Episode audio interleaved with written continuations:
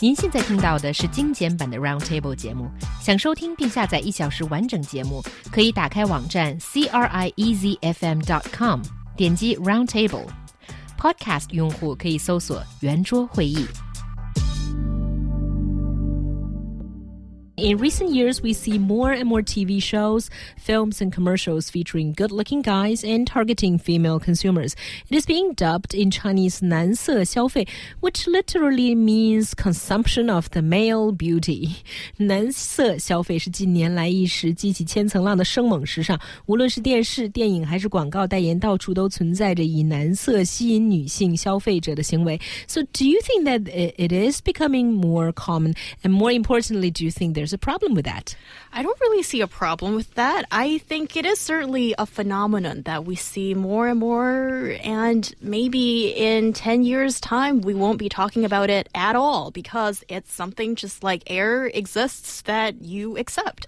I suppose if you're talking about consumption on male beauty, then we're talking about women spending. So, providing products that catch the female eye and subsequently you can, you know, increase your sales revenue, why not? Girls are spending. Interesting. I, I want to look at. Yeah, I I agree. I mean, you know, there's there's the old saying, the old advertising adage that sex sells, and this seems to be what they're doing there. Mm. It, it's just that it hasn't been uh, done before, with men being the sort of objectified person in the in the advertising. I want to take it to a not extreme, but I want to look at it from another point of view, which is, for example, if you're watching some Hollywood movie or something, or I don't know what it might be, some crime thriller with some seedy low life characters frequenting strip clubs, for example, I'm glad we're talking about this mm. with you two because you know, when the actor walks into the room in the bar and he's going to meet his buddy or something and plan a crime or something, and you see scantily clad women dancing on the stage like that, you know,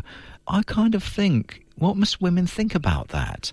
What do they think about it? Um, because if that was men, if it, if the roles were reversed, I wouldn't like that. You know, I wouldn't want. To, I wouldn't like to see men up there in their pants dancing. I think it was kind of demeaning, and I've I've often wondered what women must think of that kind of scene in a movie do you just accept it or do you uh, not think about it?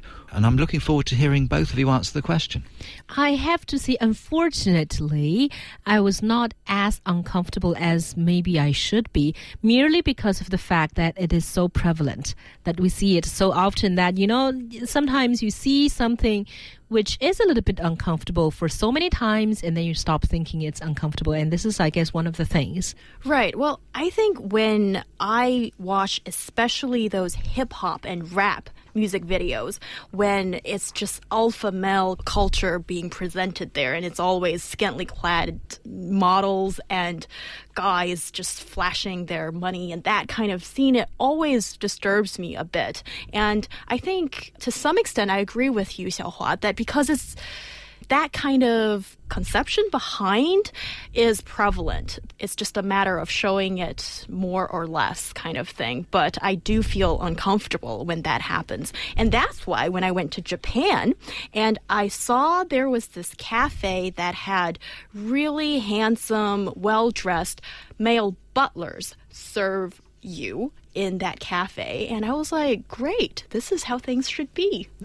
but would Mark feel uncomfortable going into such a cafe? Well, I mean, they were they had their clothes on, right? Yes, sure. Well, yes. I mean, were they wearing you know tuxedos and looked and, and, just looked very presentable? Well, that's okay, isn't it? I mean, that's people making themselves look the best they can. How about there's another store, a uh, chain store which sells clothes. I'm not going to mention their names, but I think all girls know this store that sells sort of sporty clothes. They always have a line of male models who bare their chest, either standing outside or inside their stores. You know, and, and there's always a long line of female customers there just waiting to take a photo with them. Yeah, I think that's okay. I mean, that doesn't that make, doesn't bother you. That doesn't really bother me. I mean, it's some it's people making a living, aren't they? You know, isn't it? I think there's a difference between that and somebody, you know, wearing virtually no clothes, dancing up on a podium.